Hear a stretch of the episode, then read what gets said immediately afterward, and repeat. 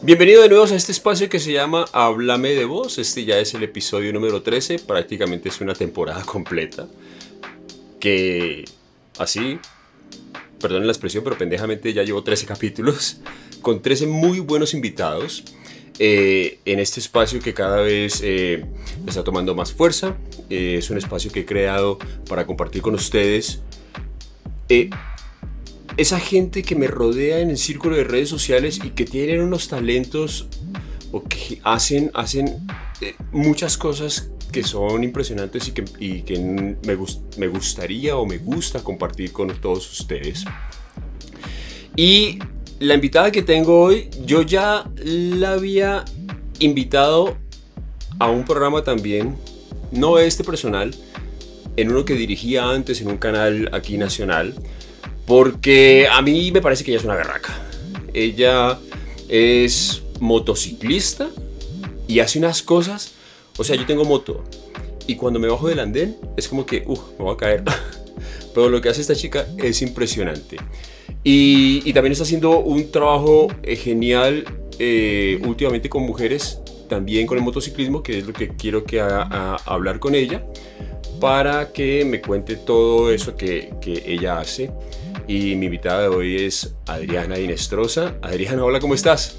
Hola, bien, ¿y vos cómo vas? Bien, aquí haciendo un poquito de frío. Me puse el suéter porque hoy está haciendo frío en la montaña, entonces toca. Sí. en Bogotá.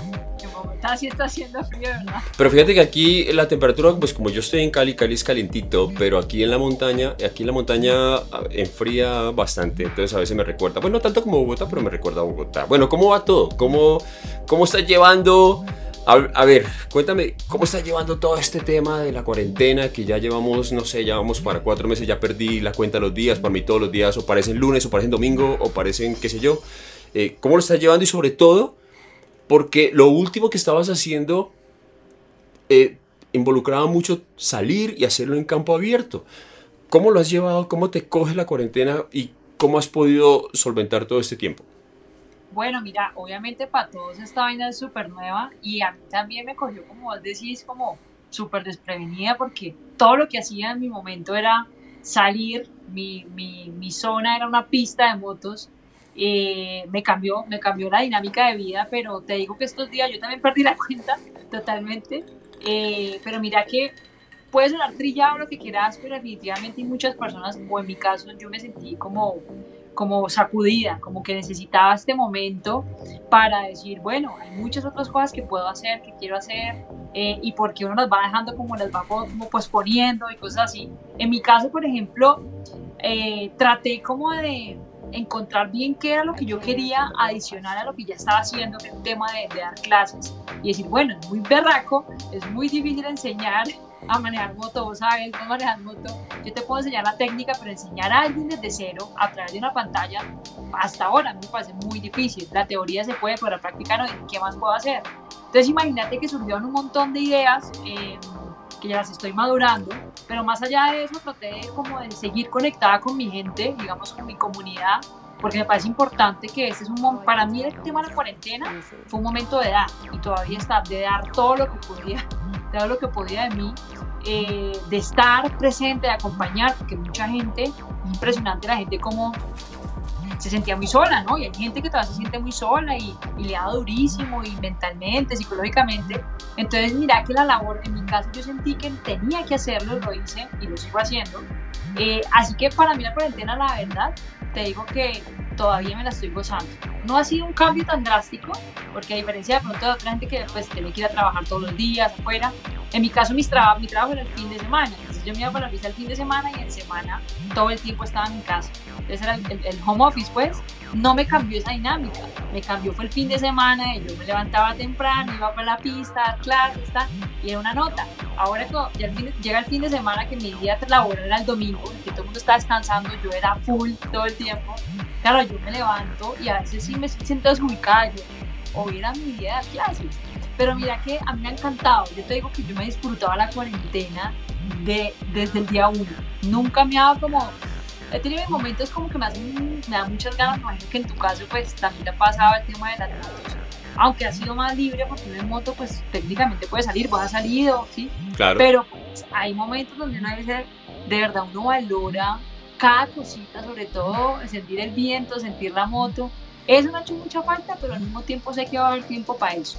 Sé que esto es una pausa que yo creo que todos necesitamos. O sea, todos la necesitamos, todos necesitamos pensar bien qué estamos haciendo, cómo lo organizamos, olvidarnos un poquito del día a día. Y eso creo que se ha logrado. Ahí vamos. Pero pues, no, madre.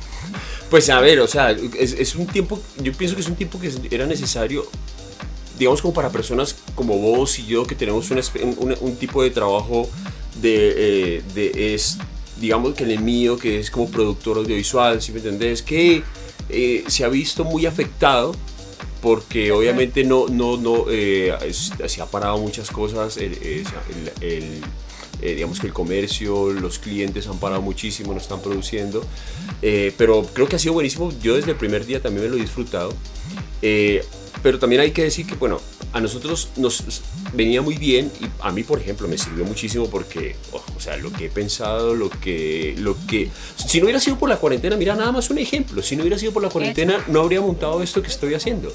Nunca, nunca lo habría tomado en serio, ¿sí me entendés? Y ahora que esto que está, que está creciendo y está creciendo, lo de la salida de la moto para mí no ha sido tan difícil porque justamente este año me vine a vivir en la montaña y, y, la, y la ley está de aquí abajo, donde está la ciudad pero aquí para arriba no pasa nada. Entonces yo salgo, por ejemplo, que ahora me, he conocido toda la vereda y sé dónde comprar productos, entonces digamos que el, espíritu de aventura no lo perdí, entonces eso fue... ¿No extrañado mucho eso? No, no extrañaba, pues no, o sea, no he hecho rutas enormes, pues de 300 kilómetros como antes, pero pues digamos que salir y hacer 5 kilómetros de destapada y cuando llego para mí, que eso te enseña como eh, como que a valorar poquito, ¿no? O sea, ese poquito lo, lo, lo, lo valoras. De acuerdo. Eh, ¿Qué tanto? Listo. Prácticamente ya venías como, ya habías, estabas entrenada para esto, ¿no? Porque dices que lunes, lunes martes, miércoles, jueves. Exacto. En, semana, en semana, en semana, eh, prácticamente estabas en lo mismo que ahora y el, y el fin de semana es donde más te ha golpeado. Y entonces, ¿qué has desarrollado? ¿Qué es lo nuevo que has desarrollado para decir, bueno, ya he estado activa y como que, ah, no me siento como, ah, como que si se hubiera congelado mi vida? O sea, ¿qué, qué, qué, qué hiciste de nuevo? ¿Qué aprendiste? Pues mira, mira Mauro, la, la, ventaja de todo esto es que digamos que ya venía con el tema digital, eh, aparte de mis clases que son como mi principal, pues por decirlo así, ingreso, también tenía la parte digital que es un compromiso con varias marcas, que salga o no salga a montar moto, yo estoy comprometida a crear, a crear contenido, ¿sí? A crear contenido pues a mi estilo y toda la vaina, entonces yo creo que me ha surgido, lo que he tratado de hacer es como creatividad, yo creo que se me ha salido toda la creatividad posible de poder decir, bueno, ¿qué, te, ¿qué elementos tengo? Tengo mi moto parqueada, ¿qué puedo mostrar solamente estando en el parqueadero? Entonces, empezamos a maquinar, ok, puedo mostrar errores, puedo mostrar unos tips, puedo mostrar cosas sencillas que están estoy en mi parqueadero y no tengo que mover. Uno.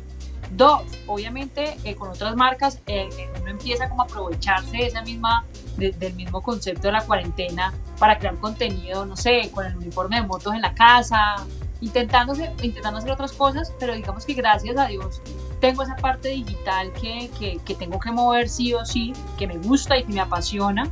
Estoy aprendiendo, estoy aprendiendo, pero creo que hay mucho que, que me ha dado esta cuarentena. Y aparte de eso, te cuento, pero eh, o sea, es primera vez que lo cuento, y aparte de eso surgió algo que me había demorado mucho en hacer, como vos en tu caso, esa es tu pasión, lo que estás haciendo yo tengo dos pasiones, las motos y el café. Dije, ¿por qué no las voy a unir?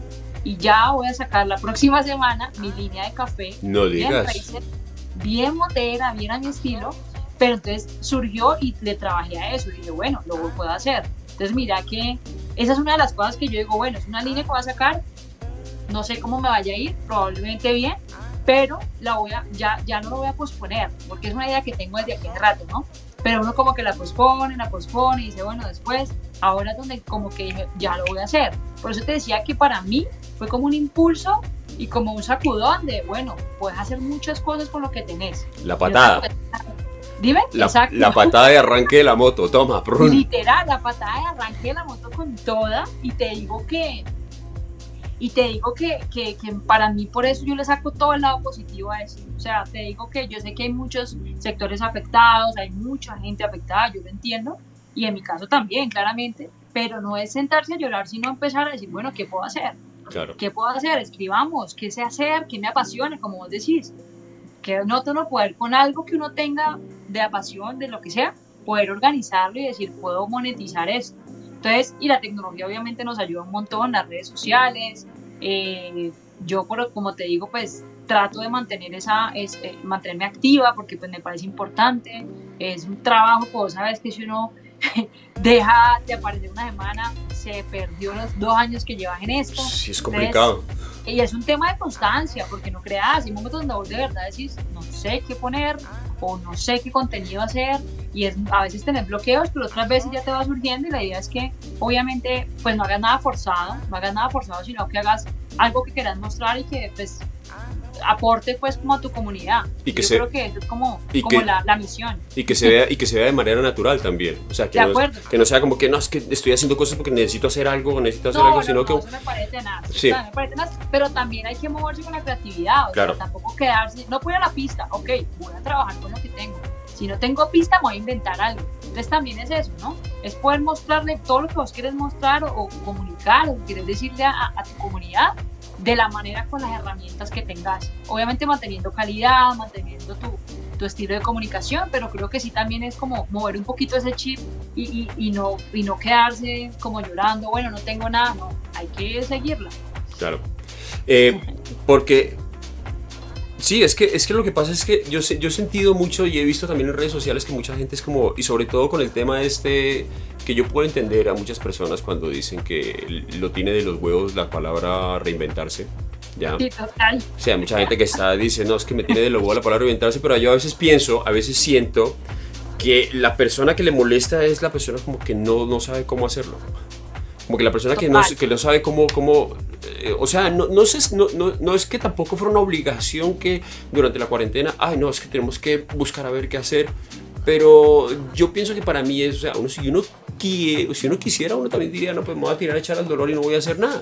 Pero yo Claro, pienso- me pero- quedo viendo Netflix todo el día y ya. Claro, pero yo pienso, yo pienso que a mí me parece mucho más pro- eh, efectivo, productivo y beneficioso para uno mismo si ah, no me quedo quieto y miro a ver qué hago y miro a ver qué me invento, porque eso igual de pronto me puede sacar a mí muchas ideas a futuro, ¿no? Y yo creo que ahorita, ahora con todo lo que estás haciendo, cuando ya se abre y vuelves a la pista, pues ya vas a tener muchas más herramientas para complementar lo que haces. Total, totalmente de acuerdo, también eso sirve mucho. Y lo que yo te decía, o sea, tampoco hay que caer en el extremo, porque no sé si has escuchado que la gente decía, bueno, si vos no saliste con, escribiendo un libro o no sé qué, tampoco. Cada quien está viviendo su, su, su momento y cada quien tiene su, su, su reinvención, cada quien ve cómo hace para evolucionar, pero tampoco es esa presión que te metas que entonces porque eh, no saliste con una empresa nueva eh, en la cuarentena tampoco, pero lo, es como el equilibrio entre, entre hacer y entre hacer algo y no quedarse pues ahí como, como dormida, es lo que yo creo. Claro, pero yo, yo, yo te voy a decir algo y a lo mejor esto va a generar roncha. O sea, eh, eh, en que no tenés que salir con, no tenés que eh, salir con una idea nueva, con una empresa, pero el que en esta cuarentena la monta, la hace, ahí es donde realmente hay gente que marca la diferencia. ¿ya? De acuerdo. Ahí, de ahí, o sea, ahí donde yo digo, sí, no, que es que es que se siente uno presionado, es que porque el meme que está- el meme que estás diciendo es que si no hiciste esto, si no saliste con la nueva, es que no, el problema no fue la cuarentena, sino que te faltó disciplina. Ese. Eso fue lo que le generó roncha a la gente, que fue como que... Pero yo te digo una cosa, la verdad es que las personas que salieron con algo nuevo y, y lograron... O sea, por eso es que hay La diferencias... sacaron del estadio. Y por eso es que por eso es que se marca diferencia de unos contra otros. Por eso es que unos están aquí, De acuerdo. pocos, y los otros están por acá abajo en el montón. Ahí. De acuerdo. Pues o sea, acuerdo. no se me vayan a ofender, ¿no? No se me vayan a ofender otra vez porque yo una vez hice el post de esto y eso se me vino todo el mundo encima. Yo también, yo lo hice. Y eso se me vino el mundo encima, pues. Y yo era como que, por Dios. Yo lo interpreté, yo no lo interpreté mal, yo lo interpreté de buena forma. Pero bueno, la gente está. Yo también. Sí, la gente se puso un poco susceptible. Pero tienen que haber cosas negativas. Porque, por- a ver, hombre, no negativas, pero digamos que vos sos caleña, ¿no? Sí, Y tu, y, tu, y tu familia está aquí en Cali. De acuerdo. No poder venir. Eso, Eso, es una cosa que golpea, eso, eso- golpea. Eso te debe generar, eso tiene que ser difícil. ¿Cómo lo, cómo lo has manejado? Bueno, afortunadamente, Mira, afortunadamente imagínala. la tecnología nos ha ayudado muchísimo. Pues Pero sí, pero ¿cómo no lo- imaginas las ganas de Cali que tengo. Eso me ha dado duro porque yo vivo sola en Bogotá, o sea, Mm. sola. Tengo una prima por allá que la veo cada año, pero sí me entiendes, o sea, mi familia, mis amigos, todos están, están en Cali. Yo por eso hay mucha gente que cree que todavía vivo en Cali porque mantengo viajando. Me ha dado muy duro, me ha dado muy duro, obviamente lo que vos decís. Pues ya se hace las videollamadas y entonces ya organiza mi cumpleaños y lo pasé también aquí, entonces hicimos virtual todo el tema se volvió virtual, pero no creas, o sea, la, la, casa hace falta, estar en Cali, y en estos momentos uno tiene sus días, no te puedo decir que todos los días ha sido la más productiva, ni que todos los días cero, porque yo creo que todos en algún momento tenemos nuestros días de que nos da como que no queremos hacer nada, y eso es, eso es respetable, y eso hay que vivirlo también, o sea, tomarse el tiempo de tampoco tener tanta presión. Pero la familia, te digo que apenas abran vuelos, estoy en Cali de primerita. Porque sí, sí es algo que yo creo que afecta, o sea, no creas. Vos puedes ser muy fuerte mentalmente, todo lo que quieras, pero, pero, pero esa parte sí te afecta y, el hecho de no poder compartir con ellos, de también saber que tus, bueno, mi papá estuvo muy enfermo durante un mes, y no poder hacer nada, o sea, como e, e, esa sensación de que estás acá pero no puedes hacer nada al respecto es muy berraco, muy berraco. Pero igual eso, yo esperaría que abran vuelos pronto para poder estar en Cali. Hace mucha falta el calorcito. Sí, vamos a ver cómo va a estar el tema con los vuelos, porque obviamente los aviones no pueden viajar a la full capacidad. Y me imagino que mucha gente va a querer salir a. porque de, todas formas hay mucha gente que se quedó varada en las ciudades y tienen que volver. ¿Te imaginas, ¿Te imaginas, por ejemplo, hace poquito lo hablaba con, con, con, con Mariano, que es un, es, es un chico de, de México que, que, él hace reviews de motos, tiene un portal en México, hablé con él, y le contaba, y tú como motera, ¿te imaginas esa gente que antes de la cuarentena compró sus motos y se fueron hacia Sudamérica y quedaron varados por allá? Nada, ¿no? Que andaban pidiendo, que le estaban pidiendo a los gobiernos a ver si podían hacer como un corredor humanitario para que ellos pudieran devolverse. O sea, eso, eso tiene que ser un tema muy, muy complicado. Eh, estando por de lejos, imagínate si tú lo vives ahí, que estamos ahí en Bogotá y no se puede comunicar, imagínate, cómo, imagínate cómo puede ser para una pobre gente que se fue de viaje a pasársela bien y posiblemente lo está pasando mal porque no se pueden devolver. No, y que no tienen tampoco el presupuesto para seguir pagando un hotel o lo que estén pagando también, o sea, Claro, y que no han podido dejar nada. Claro. Hay mucha gente que ahorita les, les, pasó eso. ¿En dónde fue? En estos días vi noticias también y la gente en San Andrés, creo. La gente que se quedó en San Andrés y que ya no podían pagar. Pues, ¿Quién va a pagar un hotel de tres meses? ¡Qué locura! Pues se vuelve difícil, pero ahí también tiene uno que negociar con el hotel. Y digo, mire, yo no le puedo pagar los 300 mil, pero pues usted tampoco puede dejar de ganar la habitación. Entonces partamos diferencia. Yo le pago menos y usted le, y usted le genera entradas. Es muy complicado. Entonces, bueno, ¿qué te deja? Entonces, para resumir, ¿qué te deja la cuarentena? ¿Ha sido positiva para ti? Eh, que, o sea, ¿cómo es Adriana antes y después? Ahora, eh, llegó de la cuarentena antes como alguien y sale como... Te voy a decir algo. Eh, para mí, a mí me cambió, yo te voy, puede sonar muy cliché, pero a mí me cambió mi dinámica de vida y entendí que yo puedo hacer, hacer mucho más de lo que hacía antes. Me refiero a que ahora estoy valorando mi tiempo demasiado y, y, estoy creyendo más en mí, ¿sabes? Como que creo más en mí, como que antes decía, yo no puedo hacer esto, no puedo hacer eso. Algo que no te conté es que ah, con la cuarentena tengo dos trabajos más, que soy, ahora soy community de dos empresas oh. de Estados Unidos. Ah, ¿En serio? Te lo juro. Y me salió de la nada, ¿me entiendes? Y dije, ¿por qué no lo puedo hacer? Llevo dos años construyendo mi marca personal. Claro. Yo puedo ayudarle a alguna marca. Y mira que eso también, y en inglés, yo decía, Dios mío. Y al principio me bloqueé y como que algo dijo, me voy a, echar al agua. Y te digo que eso me ha enseñado la cuarentena, que yo a veces no, no, creo en mí, ¿me entiendes? No creo en mis capacidades y digo, yo lo único que sé es manejar moto y, y enseñar y es lo único que voy a hacer. Pues realmente vos puedes hacer 50 mil cosas más. Entonces, esto me ha dejado mucho creer más en mí, valorar el tiempo, valorar obviamente cosas como un abrazo, como esas cosas que uno extraña de la familia. Eh, y definitivamente que el que quiere puede y eso es cuestión de actitud. La cuarentena para mí era cuestión de actitud.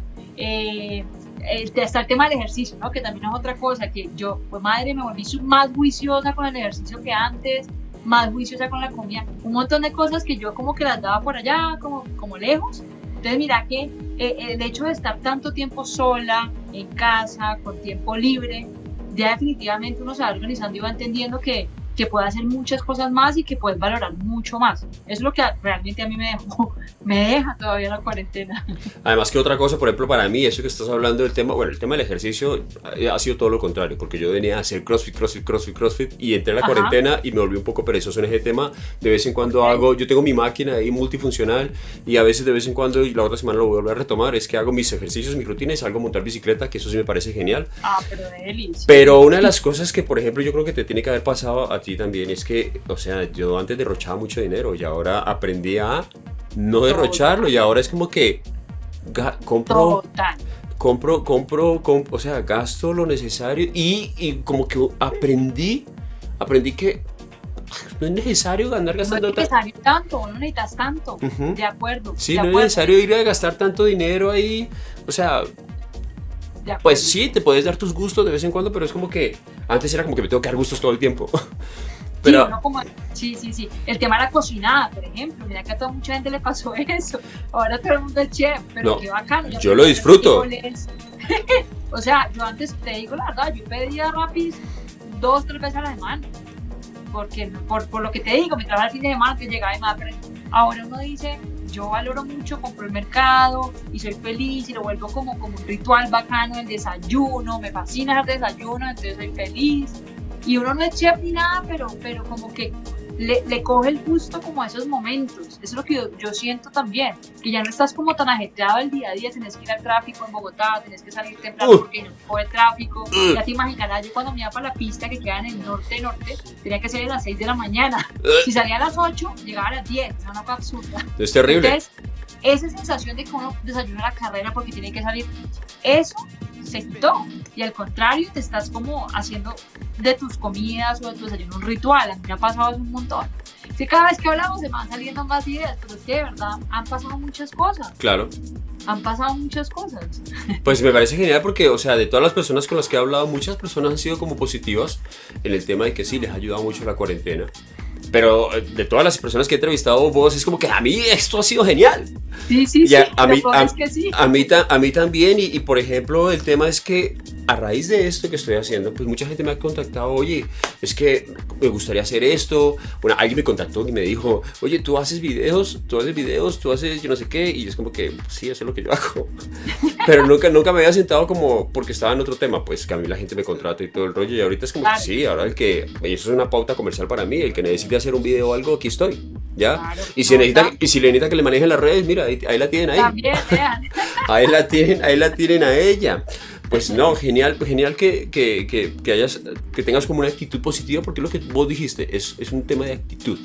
¿ya? Un tema de actitud y, si uno realmente se enfoca y si uno lo mentaliza bien, le va bien a uno, ¿no? Le va bien, le va bien totalmente, sí, sí o sí.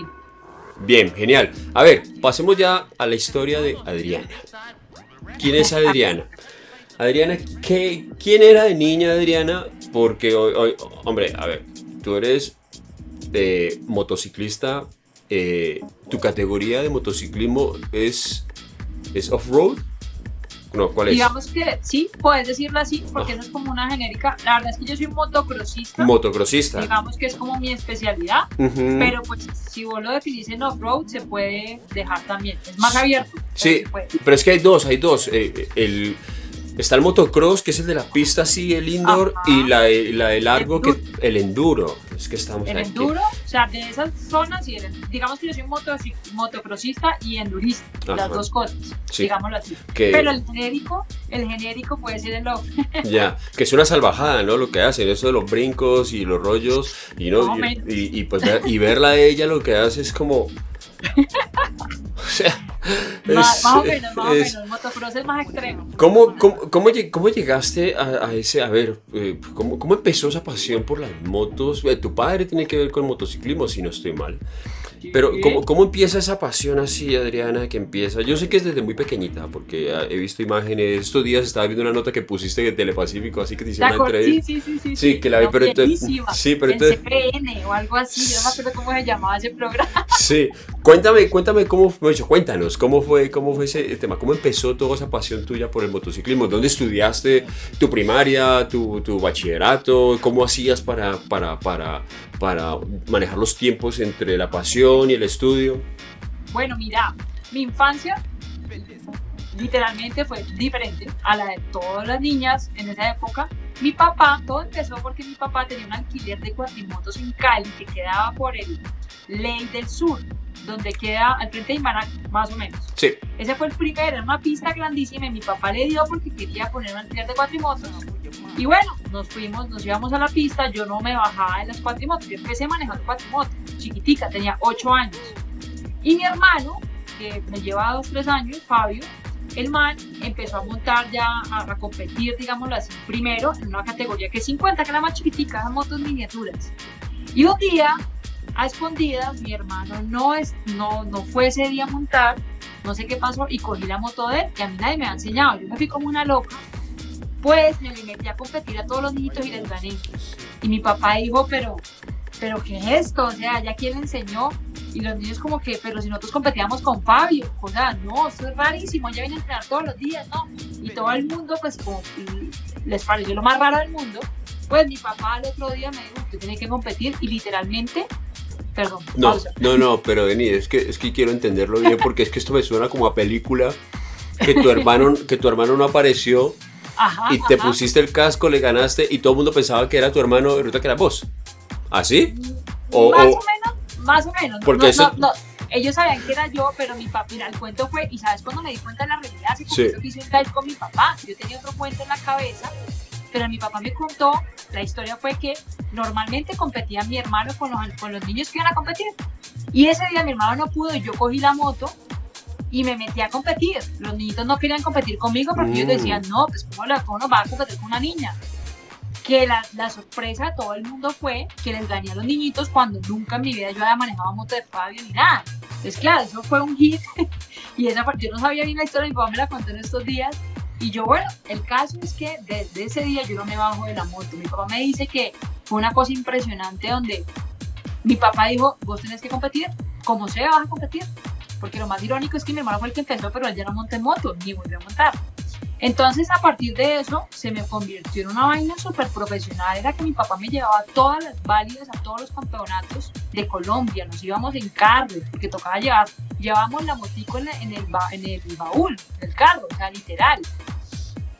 Entonces, eso se volvió pues digamos que a mí se me, yo al principio era como un juego, yo decía, bueno, esto está muy chévere, a mí me gusta montar moto, pero el tema se fue volviendo profesional, empezamos a viajar a muchas partes y siempre yo era la niña, la niña rara.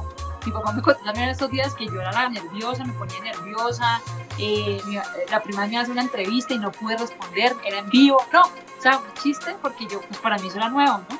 Eh, pero te lo digo que salió así, mi papá, hasta donde tengo memoria, mi papá toda la vida ha amado las motos entonces yo creo que mi papá dijo, no, aquí fue, o sea, a mi hija le gustó también esto, aquí fue. Eh, mi papá nunca compitió, pero siempre, siempre dio competencias, organizaba competencias, era directivo de la Moto, fue presidente de la Liga del Valle, o sea, toda su vida. Entonces, claro, le salí, pues, imagínate el papá y la hija, no, pues el, parceros, el parceros, y tenemos una muy buena relación por eso, o sea, realmente nosotros casi que toda mi niñez fue con mi papá, a diferencia de mi mamá, pues que yo me iba con mi papá de viaje todos los fines de semana prácticamente, del colegio me daban permiso, yo estuve en Estela Maris, toda mi, toda, todo, todo mi colegio, el jardín, todo. Imagínate colegio de monjas, ¿no? Y entonces, pero no, mira que, ve, o sea, yo pedía los permisos, me dejaban, yo, yo viajaba muchísimo por las carreras, me lo tomé bien en serio, mi papá me dijo, usted va a competir y, va, y vamos a entrenar, y me iba temprano a entrenar, o sea, era de verdad una vaina súper seria, ¿no? Y así fue como subiendo de categorías, porque motocross son varias categorías. Duré 10 años compitiendo solo con hombres, cosa que era muy rara para mí todavía. En ese momento pues era raro, los niños te miran mal, eh, bueno, mil cosas. Pero te digo, pues yo nunca me dejé en el momento, pero tengo que fueron 10 años donde aprendí demasiado. Eh, el tema de la perseverancia. Yo siempre tenía la moto viejita, yo tenía a veces tener el uniforme, como que mi papá como podía me llevaba porque es un deporte costosísimo. Entonces, claro, mi papá me llevaba con las uñas. Y te digo que aprendí a valorar mucho ese trabajo que hizo mi papá conmigo. Yo se lo digo ahorita. Que yo, digamos, vivo de esto gracias a todo, todo ese esfuerzo, ¿no? Porque, escucha, fue, fue impresionante cómo viajábamos, ¿me entendés? Entonces yo digo que aprendí un montón en ese tiempo. Y desde ese día te lo digo que no me he bajado la moto O sea, desde esos 8, yo tenía 8 años, yo tengo 33. Imagínate todos esos años, siempre he tenido contacto, sea con motocross, con enduro, con todo. O sea, eso toda una experiencia, una experiencia, o sea, te tenés que saber todas las técnicas, ¿no? De, de conducción, o sea, eso tiene que ser competir contigo. Bueno, yo alguna vez, no, no competí contigo en motos, nos montamos una vez a los karts y, y, yo dije, bueno, vamos a darle suave, suave, suave es que cuando menos pienso me pasa y es que, bueno, vamos a darle duro. Muy bacán porque, Sí, porque es, es, es, es, durísimo. Bueno, ¿cómo, cómo, cómo, entonces, cómo llevas el tiempo, el tiempo de tu pasión con, terminas el colegio, estudiaste en el Estelamar y luego llega la etapa de universidad, ¿cuál es tu carrera? ¿Qué estudias? Bueno, ¿estudiaste para, hacer, para, para hacer qué? Yo estudié comunicación social, pero mira que yo, ahí, te iba a contar. Entonces yo duré esos años en motocross y en el 2001 me retiré eh, por cosas de la vida y hasta aquí llegué, fui campeona, me encantó la experiencia, creo que chuleada. O sea, yo para mis adentros dije chuleada. Dije, no más, me tocaba pasar una categoría más alta y dije, esta vaina ya a accidentarse o esos partidos. Yo ya me había accidentado dos veces, pero muy poquito, pues. Ahora hablamos de eso, porque tengo una pregunta. Sí, ya. Entonces, seguía, seguía. El caso es que, em, digamos que parte, parte de, de, de, mi proceso cuando, cuando estuve montando fue como aprender muchas cosas y decir hasta qué punto voy a llegar. Y creo que ese era mi punto en el motocross. Y dejé el motocross, me retiré un tiempo. Y después dije, no, o sea, yo por qué no estoy montando moto. Siempre estaba montando moto, pero ya no, ya no competitivamente. O sea, me retiré, digamos, de carreras, por decirlo así. Pero siempre estaba montando moto, de alguna manera. Hasta que, después de un tiempo, fueron más o menos ocho años, realmente que dejé de competir, dije, voy a empezar otra vez. Pero resulta que el motocross, a diferencia del enduro, necesita mucha más adrenalina, necesita mucha más... Eh, eh, acondicionamiento, pero, pero seguido, digámoslo así, muy continuo.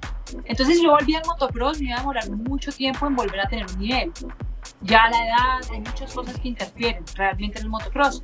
Y el enduro es perfecto para vos entrar a la hora que quieras. Así que Mauro, nunca es tarde. Entonces te puedes meter al enduro de una manera que el enduro conserva las técnicas del motocross y de muchas cosas. Entonces yo dije, bueno, yo quiero volver a montar en moto, a ver cómo me va. Yo puedo estar oxidada, pero bueno, hagámoslo. Y empecé otra vez a entrenar y a tomármelo en serio, que eso fue, te estoy hablando, eso fue hace unos seis años, donde dije, yo voy a, a, volver a montar en moto porque esto es, lo que, esto es lo que me apasiona, yo cómo no lo voy a hacer. mi mamá nunca estuvo de acuerdo, eso es importante tenerlo en cuenta porque mi mamá toda su vida, yo creo que también, yo se lo digo, ella interfirió mucho en mi decisión de retirarme, yo lo sé. Ella todo el tiempo me decía, piensa bien, ya hiciste lo que quisiste, ganaste, mira, competiste 10 años, chulealo, hace otras cosas. Y a mí mismo me fue, sí, eso me fue calando. Pero bueno, ahorita me encanta, pero en ese momento no me gustaba. Entonces, ya después yo volví al enduro, yo dije, no, esto me gusta, así no le guste a mi mamá, no me importa, yo lo voy a hacer. Y volví a entrenar y me lo volví a tomar en serio. Y ahí fue cuando ya digamos que se volvió un tema, ya empezaban las redes sociales, ya como que pude juntar toda esa vaina eh, de pasión con digital y ahí fue entendiendo que dije, bueno, esto me gusta, puedo, las marcas ya empiezan a verte mucho más porque entonces ya estás digital, ya te puedes llegar, ya te puedes tener alcance. Eh, no sé si me adelanté mucho, pero... No, no, no, está, no, no, está el pelo, está el pelo. Ok, entonces eh, al punto que voy es que todo empezó desde ese punto uno, desde chiquita, pero se fue madurando, fue madurando, evolucionando, hasta llegar al punto donde gracias a lo digital, gracias a obviamente esa experiencia previa, porque yo llegaba donde una marca y le decía, mira, yo empecé a los ocho años y fui la primera mujer en practicar, en, competir en motocross en Colombia. Y, eso ya era mi carta de presentación. Y en darle palo a mucho hombre. Eh, exacto, esa era mi, carta de presentación, mi carta de presentación, decir, ok, eh, eh, esto, es lo que esto es lo que fui, me retiré, pero quiero volver voy a contar con tu apoyo y esa fue mi carta de presentación. Aunque al final, antes de retirarme en el 2001, yo finalmente tuve un gran patrocinio y una marca muy grande y eso fue lo que me ayudó un montón también para, para ese logro. Pero después, obviamente, conseguir patrocinio otra vez tocaba desde cero, literal. Claro. Y vos sabes que en las motos uno consigue patrocinio hasta para, para el lubricante, para el aceite, porque, porque es un deporte que necesitas de todo un montón de elementos para para ser bueno, no solamente vos. Eso es un montón de elementos como la moto, el acondicionamiento, hay, hay mil cosas que tienen ahí que en cuenta. Entonces nada, volví al enduro y ya con toda, y el enduro a mí me dio el, como el empuje para la parte digital mucho más. Y eso fue, digamos, como, como, como clave al momento de, de, de vivir de las motos en este momento, creo yo. Eso fue parte fundamental. Pues entonces escuchando lo que estás diciendo, prácticamente en el 2001 tú ibas a retirarte y prácticamente no volver a entenderte con las motos, te ibas a dedicar a tu carrera de comunicación social y todo eso. Tal cual, tal cual. Pues menos mal, pues menos mal no. Menos mal no. Claro. pues de alguna manera lo hice, pero menos mal, menos mal eh, reaccioné después. Sí. Porque de verdad hubiese sido. Yo te digo, en este punto de mi vida, si a mí me dicen que si me arrepiento de algo, sería únicamente de ese momento que me retiré. Pero también pienso que pasó por algo, pasó por algo. Yo, como te digo, siempre pienso, y eso puede ser cliché, pero siempre pienso que las cosas suceden por algo.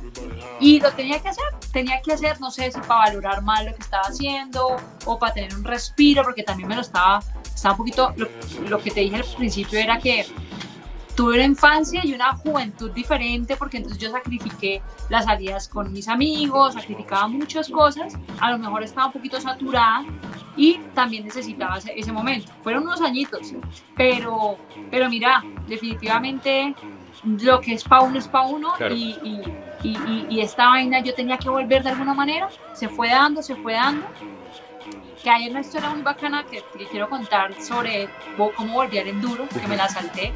Y que mira que el poder de, de visualizarte vainas, imagínate que yo me fui para Estados Unidos a estudiar inglés a San Diego, California, donde vive mi hermano, mi hermano mayor.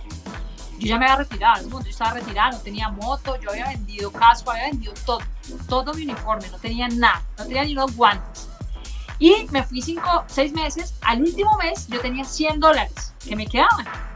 Y me he metido yo por molestar a internet y eh, me compré un casco, pero de pura aficionada, un casco que ni siquiera era mi talla. O sea, era para ponerlo encima, en mi, eh, ahí en mi topa, nada. de lujo.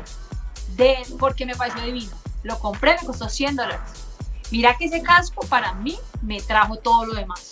Yo llego con ese casco a Colombia, llegué cero pesos porque me había gastado todo, dije voy a volver a trabajar, voy a renunciar, bueno, un montón de cosas y cosas de la vida, me contacta la que en ese momento era de, marketing de Auteco, me dice, mira, yo sé que vos montas motos, sé que ya no competís, pero quiero invitarte a un encuentro de mujeres enduristas, eh, yo te pongo la moto todo fresca.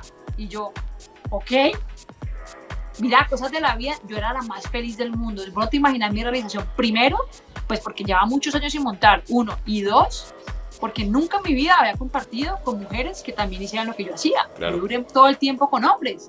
Cuando yo llego a un lugar donde hay 20 mujeres, las 20 con moto y las 20 hablan mi mismo idioma, yo quedé plop, yo dije, ¿qué es esto? O sea, qué, maravilla.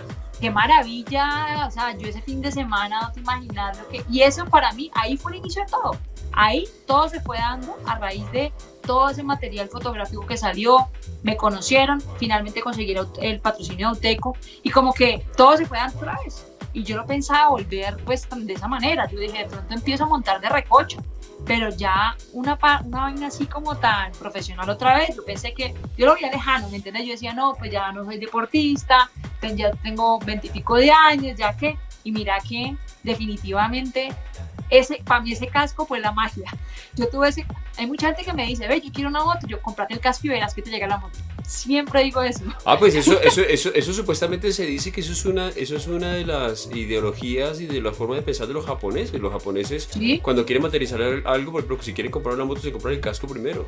Y luego tienen, ah, bueno, no sabía, no sabía, pero para mí me funcionó. Sí, había dicho que los japoneses tienen eso. Cuando quieren algo, compran algo que está, que está relacionado con lo que quieren grande y les llega. Exacto. Pues, pues mira que eso es mágico. Pues eh, a ver qué a ver, voy a pensar a ver qué comprar pequeño para que me llegue lo que necesito grande. Pues fíjate que complementando lo que dijiste, esa palabra que dijiste, esa frase que dijiste que es, ah, es que es muy cliché, que todo tiene su momento. Una de las cosas que aprendí, sobre todo porque tengo una vecina aquí que es eh, terapeuta de sanación emocional y es maestra reiki y todo el rollo, ella lo dice y me gusta muchísimo, es que nada es casualidad, todo es causalidad. Todo es causalidad. Todo es, una, todo es una causa, todo tiene. Y fíjate, es como que desde pequeña estabas muy involucrada con el tema de las motos y a lo mejor tu día iba a ser eso, que cuando decidiste como que es que me voy a olvidar, me voy a dedicar de esto, la vida es como que, eh, no. Es verdad, qué locura. O sea, lo tuyo son las motitos, no te me desvíes. Que lo, no, verdad. Intenté, hacer, intenté jugar voleibol, intenté hacer patinaje, intenté un montón de cosas y me aburría la semana, claramente. Yo ya tenía en la cabeza eso. Y es un tema tan, sí, como tan presente en mi vida en todo sentido. Yo me pongo a pensar, yo todos los días de mi vida tengo algo que ver con motos, si no es que mi papá me pregunta, es mi hermano, si no es mi hermano, es mi amigo, y no es mi amigo, ¿me entendés? Como que es un tema tan, tan de mi vida que es mi que hace parte de mi esencia, creo yo. Claro. Y la gente que sabe que yo hablo de motos, me puedo quedar hablando todos los días de motos, me brillan los ojos, pero pues es que es, es lo que me gusta y, creo que contra eso no hay nada que hacer. O sea, vos te puedes retirar, vos puedes dejar de montar moto y eso va a estar en vos siempre. Ven, hablemos de un tema, hablemos de la competencia.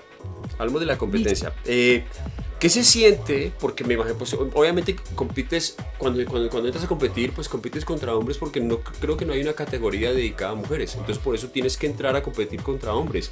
De acuerdo. Y entras a competir contra hombres y ganas, y le ganas supuestamente. Porque hace poquito estaba leyendo, eh, tú sabes quién es Bernie Eccleston, ¿no? El que fue el jefe de la Fórmula 1 antes. Y, que, y que lo vendió porque ahora lo compraron los americanos, que Bernie Eccleston dice, suena feo, ¿Sí me entiendes? Suena feo lo que dice. Dice que una mujer no está en capacidad de competir en la Fórmula 1 porque físicamente no le da. No le da. Y, y, yo a veces pienso que yo he visto mujeres compitiendo en automovilismo y son muy buenas, pero no sé si siento que les falta como algo, como, como esa, esa, esa, esa esa decisión de los hombres que es que a mí se me hace que las mujeres son como un poquito más cautelosas y, lo piensan mejor, ¿no? en cambio que el hombre es como que se avienta y se taponea. De acuerdo. pero, pero compites contra hombres y, y ganas ¿Cómo fue toda esa experiencia? ¿Cómo fue toda esa sensación de entrar a competir? Es que soy la única chica. ¿Era la única chica cuando competías o había más chicas? Sí, sí, sí. No, no, no. Duré 10 años siendo la única. No digas, y luego llegas y ganas. ¿Cómo se siente eso? ¿Cómo es esa sensación? ¿Cómo primero que todo cuando, digamos, cuando ya empezaste a competir en grande, pues me contaste que cuando estabas pequeñita te, le montaste a tu hermano y les ganaste a todos los chicos, pero ya en una competencia seria es como que llega la primera vez y están todos los chicos. Uf. A ver. Claro, claro. Suave con la chica, ¿no? No la vayan a hacer caer y termina ganándole a todos. Exacto, esa es, esa percepción, ese preconcepto que se da a la gente, ¿no? Pues mira, cuando vos sos cuando chiquita, yo te digo la verdad, yo chiquita me paraba la nada, yo chiquita iba a lo que iba, eh, pero sí cuando fui creciendo, te estoy hablando más o menos a los 13, 14, 15 años, que ya uno obviamente es como más maduro, pues más consciente, eh, yo decía, o sea, hay momentos donde te dejas de mente, o sea, literalmente este deporte, aunque, bueno, muchos deportes, para mí el 50% es mentalidad, o sea, es impresionante todo lo que tenés que meterle de mente y si a usted, yo tenía un man que siempre le ganaba y lo que hacía era, de, cuando iba segundo, me empezaba a gritar, ahí viene la primera mujer, no sé qué, me empezaba a decir como decían los, los, comentaristas con la, ¿sí? ¿sí? Y el man con eso me terapiaba y me, y me pasaba. La última vez. ¿En serio? O sea, vos ibas en tu moto hacia adelante con el ruido de los motores y él de atrás te echaba radio. Te juro que yo escuchaba. Y me trabajaba así. El man, esa, la última carrera que yo tuve, el man me la ganó por pura terapia. A punta de radio. Literal, el man le faltaba ponerse fue un mega. Entonces es muy chistoso porque, claro, al principio nadie creía en mí en qué sentido. Decían, pobrecita la niña que está compitiendo, y que cuando me ven montar, me ven competir y evolucionar, porque obviamente al principio pues no es que fuera la mejor, pero fui a empezar, o sea, yo misma empecé a entrenar y dije, yo quiero ser la mejor, independientemente. Claro, era un choque muy berraco, o sea, no creas, ellos terminaban aburridos, me miraban mal. Eh, hace poquito me contó mi papá una historia donde en esos yo iba mucho a los pueblos, a la Unión, a El Dobio, y en esos pueblos, vos no sé si vos sabés, pero la gente apuesta mucho. Y la gente iba a las carreras, me cuenta mi papá, porque esa historia yo no me la sabía, y me dice mi papá que llega un man y le dice, vea, aquí estamos apostando. Todo el mundo apostó y a mí me tocó su hija. Yo no tengo otra opción. ¿Yo qué hago? ¿Yo cómo le voy a apostar a su hija si su hija es la única mujer? Entonces mi papá le dijo, pues mire, mi hija está andando muy bien. Yo le, yo le digo que le apueste. Y el man le como que le tocó, como que dijo, bueno, que dijo el man, pues me gana la carrera, se gana el man la apuesta, el man viene a celebrar darle aguardiente y todo. ¡Qué maravilla! y el man se ganó como 500 mil pesos conmigo, pues. Pero esa historia es muy chistosa porque nos pasaba mucho. En el negocio de mi papá en las cuatrimotos pasaba lo mismo. Mi papá, incluso le papi, pero vos me usabas, pues. Porque claro, mi papá decía, vea, pongo a mi hija a competir con su hijo. Te explotaba. Y se reían. Y se reían. ¿Cómo me vas a poner a competir con tu hija? Si tu hija, pero voy a coger dos vueltas. Iba y me metía y se quedaban aterrados. Entonces, claro, yo desde chiquita, pues yo eso lo veía muy chistoso, pues, pero yo nunca le di como el problema. Al final, digamos que de, todo, yo, yo, yo, sí sentía como. Nos, al final del ejercicio, digamos que yo sentí que ya los ya ya uno grande como que ya lo apoyaban pero al principio los niñitos como pues, los niñitos no les importa tirarte la moto no les importa a mí me pasaba un montón de veces que me tiraban la moto literal sin importar que yo fuera la niña pero mira que todo eso, yo no sé, a mí, me da risa con los eso, pero yo siento que de las cosas más orgullosas que me siento es que no haya competido con más mujeres. Porque eso hizo la diferencia en muchas cosas. Eso lo contaba hace poquito Mariana Pajón. Ella empezó también compitiendo solo con hombres y ella dice, mira, sea como sea, yo cogí más nivel haciendo, compitiendo solo con hombres. Y yo creo que me pasó eso, ¿sabes? O sea, yo siento que, que el hecho de que tuviera esa connotación de, madre, tengo una presión impresionante porque estoy aquí con puros hombres, eso a uno lo ayuda como a, como a, tener más fuercita en muchas cosas, ¿entendés? Yo creo que eso me ayudó muchísimo. Que cuando ya empecé a competir con mujeres, yo me sentía, pues sí, o sea, yo a que también todo, ahí también entra la actitud. Yo ya me sentía ganadora. ¿Sí? Teniendo en cuenta que había mujeres muy buenas y todo, pero eso me sirvió un montón para toda esa, toda esa, como esa historia, me sirvió para el momento de que ya estuviera con mujeres, yo ya me sintiera más segura de lo que yo podía hacer. Pero entonces haber, haber estado con hombres, haber competido con hombres, a ver, yo te digo una cosa, yo estoy compitiendo en algún tipo de deporte y va a entrar alguna chica a competir conmigo, yo no me pongo con, con, con sutilezas, o sea, si se va a competir, si va a ponerse a competir a este nivel, es que igual, nos, vamos a dar de igual a igual, obviamente no me pone con delicadezas. O sea que entonces cuando ya competiste... Y yo no las esperaba tampoco, realmente yo no las esperaba. Claro, pero entonces, o sea, sí hubo una gran diferencia cuando venías de hombres, hombres, hombres, hombres, hombres y luego compites contra mujeres, obviamente uno, se marcó una gran diferencia haber estado, haber estado en esa competencia con hombres. De acuerdo, yo sentí mucha diferencia, por lo que te digo, eso me dio como, como esa experiencia, como puede ser la malicia. Aprendí, sí, eso te iba a decir, aprendiste mucho ahí.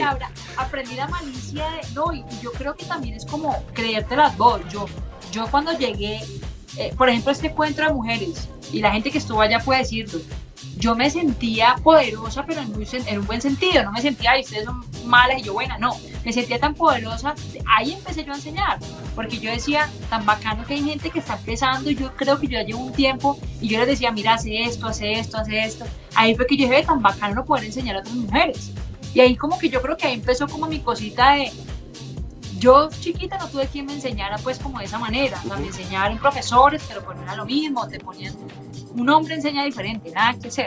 Entonces yo como que decía, qué bacano yo poder de una mujer enseñarle a otra mujer todo lo que he aprendido. Entonces, mira que en eso, en eso me di cuenta de eso y, y fue muy bacano porque ese, esa experiencia con hombres me dejó toda esa, como esa seguridad en mí. Yo creo que me dio mucha seguridad y que después ya la pude mostrar pues como, como en las competencias. Vení, uno en moto, o sea, competir en... Yo, yo, yo hice eh, automovilismo, kartismo y, y, y, estuve en, en, lo que se llama en turismo. Ok. Eh, los taponazos, en cierta forma, el, la carrocería lo protege a uno. En moto, en moto te metes un taponazo y ahí hay huesos partidos. Oye, te voy a pedir un favor sin detalles. Porque no, no, no. Yo, no puedo, yo no puedo escuchar de fracturas porque me puedo estar desmayando aquí y no quiero que, este, no, no, quiero que este video se vuelva viral porque oh, presentador de programa se desmayó en pleno entrevista. No. No. Pero, pero a, veces a, mucha gente le ha pasado que los golpes y los accidentes como que los hacen recapacitar y dicen, no, yo no voy a seguir en esto. Me imagino que tuviste que haberte golpeado muchísimo, ¿no? Mauro, mira que yo te voy a ser sincera. Sí. Hay una cosa que hay que tener en cuenta. Primero, a diferencia de un carro, vos en moto estás muy equipado, demasiado equipado. Vos tenés casi 5 kilos de, protecciones. ¿sí? Entonces vos tenés rodilleras, vos tenés pantalón, tenés botas altas, tenés pechera, tenés jersey, tenés gafas, estás muy equipado. Obviamente ante un accidente grave, pues esos rotos iban a ver, pero creo que eso te ayuda mucho, te lo digo. ¿Qué pasa? En mi caso, yo te digo que yo bendecida y afortunada, mentira, pero yo siento que... no, pero te digo la verdad, Mauro, en todos los años que duré, pues porque me pongo como a compararme con otra gente, para mí realmente yo nunca tuve un accidente grave. Qué bueno. ¿Qué tuve yo? Lo típico que pasa en motocross, que cualquier motocrossista le pasa y es la clavícula. Ah, Es no. un hueso muy sensible. No, pero eso no pasa nada. Y son huesos que ni siquiera te tienen que, bueno, en mi caso no me operaron ni nada. Se sanan solitos, con quietud, ni siquiera te hacen nada. Entonces, para mí es una bendición, te lo digo porque, mira que eso es algo. Yo siento que de mujer, por más que yo fuera arriesgada, yo era muy cuidadosa y cuando yo estaba, las caídas en motocross vienen por cansancio. Cuando yo estaba muy agotada, yo ya no podía hacer lo mismo que hacía normal. Claro. Hay gente que se cae en motocross porque los hombres en general son más competitivos, creo yo, Ujú. y entonces cansadísimos se van y se tiran todo y hasta ahí llegan las, ahí llegan las caídas. Entonces yo siento que yo fui muy cautelosa, aun cuando era bien arriesgada, todavía lo soy. todavía no me da miedo coger motos, pues vos lo has visto, pero eh, siento que eso me sirvió para cuidarme de un accidente grave. Yo te lo digo porque conmigo montaron, no es por darte miedo ni nada, pero tuve dos amigos, uno se mató en una carrera al lado y otro quedó paralítico. Oh, uy, uy, uy. Entonces mi mamá veía eso y me decía, nada, yo no quiero que a usted pase eso.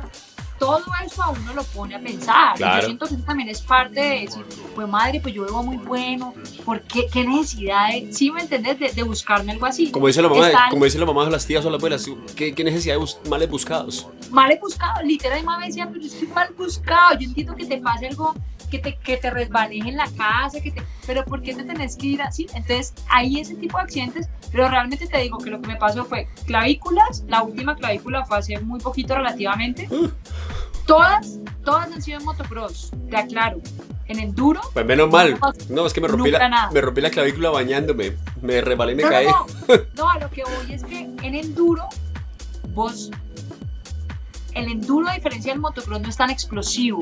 El motocross vos vas a tope, vas a todo al límite durante 20 minutos y gana el primero. Claro. En enduro es más mental, más destreza, más despacio. Te caes un montón, pero no te pasa nada. Es más estrategia, es más, es más coordinar Es más muchos factores que. te digo- Más es factores que ir adelante, adelante, adelante. Y, Yo le tengo respeto al motocross. Le Claro. tengo respeto porque es un deporte que si vos haces, si te has retirado mucho tiempo, eso es lo que me pasó hace poquito, me caí una, me pegué una clavícula. Por eso, simplemente porque el motocross no es de, "Ah, llevo dos años sin montar y otra vez, cero. No te perdona. O sea, es un deporte que tenés que hacer seguido, seguido, o sea, te, porque perde- es muy exacto. te perdes una semana y perdes el ritmo. Es que es muy exacto. El motocross es volar una meseta y caer acá. Si caes acá, si caes acá, si caes acá, Te traga la moto. puede pasar. Entonces, es un doble. Por ejemplo, imagínate un doble. Vos acá es acá. O sea, es muy exacto. No te permite casi error. Entonces, eh, de respeto. Yo no tengo respeto a motocross. Me encanta, pero hay que, hay que tener respeto. Pues sí, o sea, De resto, más. a mí me parece ni genial. cirugía ni nada. Cero. O sea, Cero.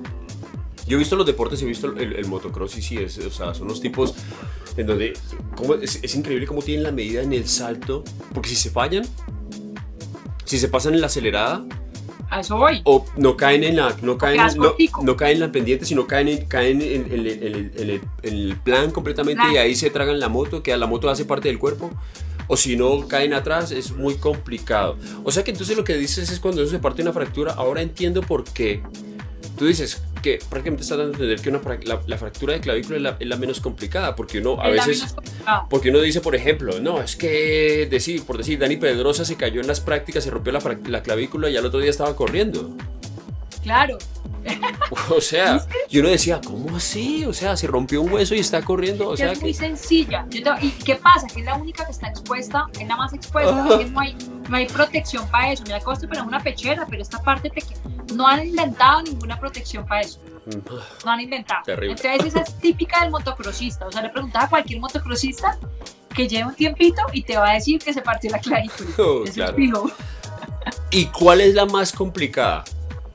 La que uno La más dice, complicada, yo creo que rodilla. uh, Por eso, es, imagínate que hay rodilleras de 15 millones de pesos.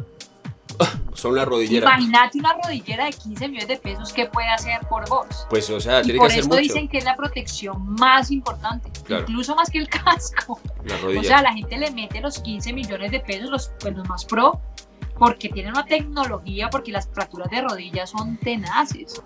Ah, qué dolor. Pero no hablemos de eso, por favor. Lo importante es que estoy bien, mira, estoy enterita, estoy enterita. Ya empecé a sudar, eh, no mentiras. Después de más de 15 años en esto, más de 20 años en esto, estoy enterita. Ven, A mis 33 años. ¿qué te deja, entonces, qué te deja el motociclismo así de competencia? Eh, ¿Qué es, así para resumirlo, qué es lo que es, qué es lo muy bueno y qué es, bueno, creo que lo, que lo malo sería, es como accidentarse, terminar mal. Sí. Pero, o sea, Sí. ¿qué te deja? ¿Qué fue, o sea, para haber hecho motociclismo a ese nivel tan competitivo, ¿qué, qué, qué te dejó en la vida de Adrián? Mira, a mí me enseñó mucho a, a la disciplina. O sea, el tema de disciplina, lo que te decía, sacrificar cosas, porque cuando vos sos deportista de alto rendimiento, sacrificas tu vida entera. Prácticamente, en mi caso, mi juventud, pues. Mi juventud, mi niñez. Yo le pondría mi niñez porque la juventud todavía la tengo. Claro, no, sí, todavía estás joven. Esta, esta es la juventud la que estoy viendo. Pero no, mira, yo creo que para mí, este deporte y cualquiera, yo siento que a vos te da disciplina, te da, valoras mucho como cada esfuerzo que haces, incluso el tema, el tema económico en este tipo de deportes. Mira, vos valoras mucho cuando las marcas empiezan a verte, a patrocinarte, empezás, vos, vos empezás a tener, a trabajar por esas marcas, porque vos básicamente sos la imagen de eso, entonces vos decís, yo tengo que ser buena, Claro. y eso mismo te- se te mete en la mente, o sea, yo, yo, yo tengo que dar resultados, ¿sí? Entonces eso se vuelve un poco más profesional, pero yo creo que a mí me dio es la, es la disciplina y el saber que primero era capaz de cualquier cosa, de absolutamente cualquier cosa, que independientemente que fuera una mujer en un mundo de hombres, podía eh, hacer lo que quisiera si, lo, si me esforzaba por eso y que no me dejaba, no me dejara de, esa, de, esa, de toda esa palabra, todas esas eh, eh, eso que escuchas de la sociedad, donde dicen que vos no puedes practicar eso, que, que sos un marimacho, que, bueno, 50 mil cosas que te dicen porque haces un deporte que no es típico de una mujer, porque no estás bailando ballet o no estás haciendo algo muy cliché. Entonces yo, yo siento que aprendí, eso me, me sirvió mucho como para, para madurar, yo no sé si para madurar como para, construir, como para tener más fuerza eh, en ese sentido como mental, creo yo, y Para, no crec- dejarme como de- para de crecer. la sociedad, ¿me entiendes? Porque en este punto yo siento que el resultado de todo eso es que en este punto, aun cuando hay críticas, aun cuando hay gente que no le gusta lo que vos haces, que dice que vos que andas haciendo, montando en moto, vos andas a irte a cocinar, a hacer otra cosa, aun cuando hago eso, yo lo hago y saco pecho por esto porque es mi orgullo, o sea, es mi orgullo desde chiquita y lo voy a hacer al que le guste, bien, al que no también, pero eso me ha servido para formarme como en ese sentido, creo yo. Claro, y además que lo hiciste y al que te dijo eso, que por qué no estás en la cocina, pues lo hice y ¿sabe qué es lo mejor de todo? Es que les gané. Es que les gané. Y les gané. O sea, puedes decirme todo lo que quieras, pero de igual a igual, así, todos en la misma igualdad, Con Toma, les di, le- les di duro y les gané. O sea que ese, ese discurso que estás teniendo machista, eh, o sea, te lo puedes guardar. Porque, porque está siendo totalmente genial. Genial, genial, genial ese tipo, ese tipo, pues, o sea, eh, eso que logras, ¿sí me entendés? Eso debería, Ajá. debería ser, debería existir. Muchas mujeres deberían tratar de vivir eso. Y ahora llegamos al otro tema, que es lo que estás haciendo actualmente, ¿no? Que tú vivías en Cali, Sí, tenías un trabajo en Cali y te fuiste a Bogotá por un trabajo, ¿cierto? Pero en. Bogotá, pero en Bogotá cambió, cambio. ¿ya? Ajá. Y entonces, bueno, ¿cómo fue? Te fuiste de Cali a Bogotá por una razón, pero terminaste haciendo esta, que es lo tuyo. Y cuéntame, eso que estás haciendo y lo que estás haciendo con mujeres, lo que estás trabajando con las mujeres a través del motociclismo. Bueno, mira, te cuento. Como mucha gente o emprendedora o que arranca negocios, yo duré nueve años trabajando detrás de un computador de 8 de la mañana a 6 de la tarde con 15 días de vacaciones al año. Bueno, ya sabes cómo la vida. Entonces, duré nueve años, no puedo decir que fue tenaz, pero aprendí un montón de eso, pero realmente no era lo que yo quería. Yo lo hice y aprendí, lo valoro y agradezco, pero me demoré, yo siento que me demoré mucho en dar ese paso, ¿no? A mí la verdad, venirme a Bogotá y ver todo el mundo de posibilidades que había en Bogotá, me abrió la cabeza y me, dijo, y, y me hizo pensar, yo no puedo seguir haciendo algo que no me apasiona, que no me levante feliz hacerlo. Claro, Eh, ¿Por qué? Por tener algo seguro, por tener algo, un trabajo seguro. Así que dije, yo me voy a tirar al agua Y antes de eso yo ya tenía preparado, porque obviamente uno puede salirse hacia algo sin, sin tener nada por ahí. Yo por los laditos empecé como a tantear la zona, ¿en qué sentido? Yo primero inicialmente, eh, me, eh, eh, pues vos sabes que tengo la marca personal hace dos, tres años, empecé como, yo la movía pues en mi rato libre, literalmente era el almuerzo, con una fotico, cosas muy, muy básicas.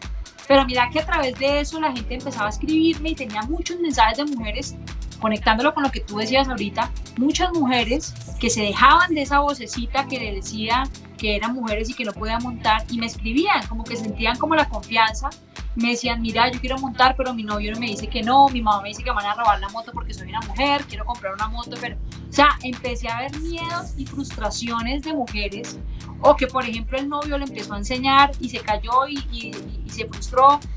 Eh, bueno, me empezaron a llegar muchos mensajes, yo decía, ¿qué es esto? Hay muchas mujeres que quieren, pero no pueden dar ese paso. Claro.